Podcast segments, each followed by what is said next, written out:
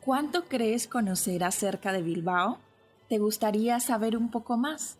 Acompáñame a descubrir hasta lo más recóndito de esta preciosa ciudad. Estás escuchando Crónica de Bilbao.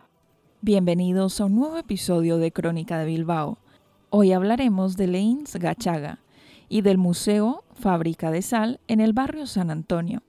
Debido al manantial de agua salada que se encuentra en el extrarradio del pueblo, bajo el santuario de Dorleta y que da nombre al municipio, la producción de la sal constituyó la principal fuente de riqueza de los habitantes de Leins Gachaga durante muchos años. Ya los primeros documentos que se conocen y datan del año 947 mencionaban el tratamiento de la sal en esta localidad. El proceso de elaboración consistía en calentar el agua salada en una caldera llamada dorla para que se evaporase.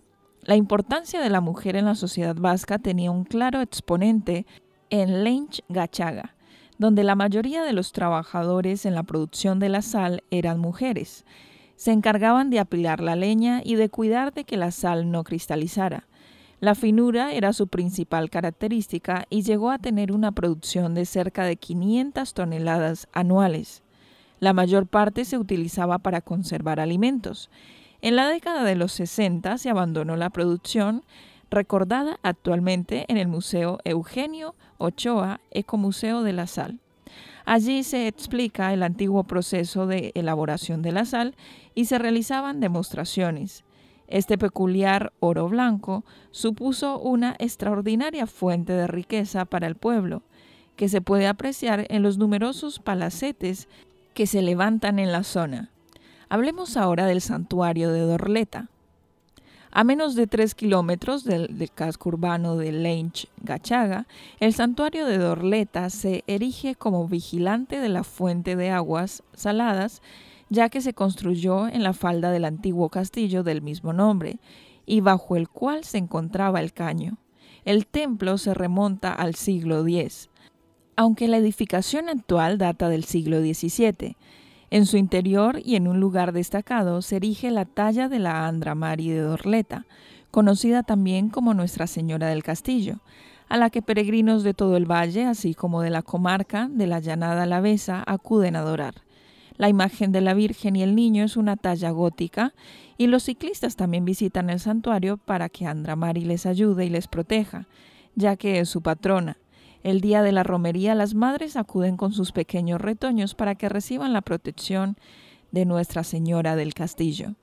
Arrasate Mondragón, la localidad más habitada de la comarca del Alto Deva, conserva gran parte de su historia reflejada en el casco antiguo, después de atravesar la zona industrial dedicada especialmente a la cerrajería. Encontrarse con la parte vieja es toda una bocanada de arte, sobre todo la plaza, Allí se levantan numerosos edificios como el ayuntamiento, construcción barroca del siglo XVII, con un escudo en la fachada y los balcones de forja. Enfrente la iglesia de San Juan Bautista, en la que sobresale el pórtico. También las puertas medievales del acceso a la localidad. En el barrio Yesalíbar se construyó en 1825 el balneario de Santa Agueda. Con el fin de aprovechar las propiedades curativas de las aguas sulfurosas que emanaban del monte Murugain, rápidamente alcanzó gran prestigio y fue visitada por nobles y reyes. Pero el 9 de agosto de 1897 el asesinato de Cánovas del Castillo cambió por completo su actividad, ya que se cerró y posteriormente se ubicó el Hospital Psiquiátrico de Santa Agueda, conocido de forma popular como el Manicomio de Mondragón. Hablemos ahora del Museo Escuela de Escoriacha.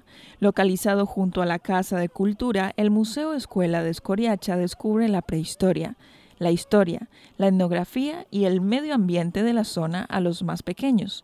También cuenta con una colección de objetos que permite acercarse a la vida cotidiana de nuestros antepasados baserritarras. Este museo nació con el objetivo de posibilitar a los escolares un medio de refuerzo de su aprendizaje escolar, con actividades extraescolares. Con el paso del tiempo, el abanico de la oferta se abrió a los demás sectores del municipio. El centro ha conseguido romper con el concepto de museo convencional y a través de los talleres permite aprender jugando, ya que en los diferentes talleres se pueden tocar todos los instrumentos que están a su disposición. Hasta aquí hemos llegado al final de este capítulo en el cual hemos hablado un poco más acerca de la localidad de Lench Gachaga, el Museo Fábrica de Sal, el Santuario de Dorleta y el Arrasate Mondragón.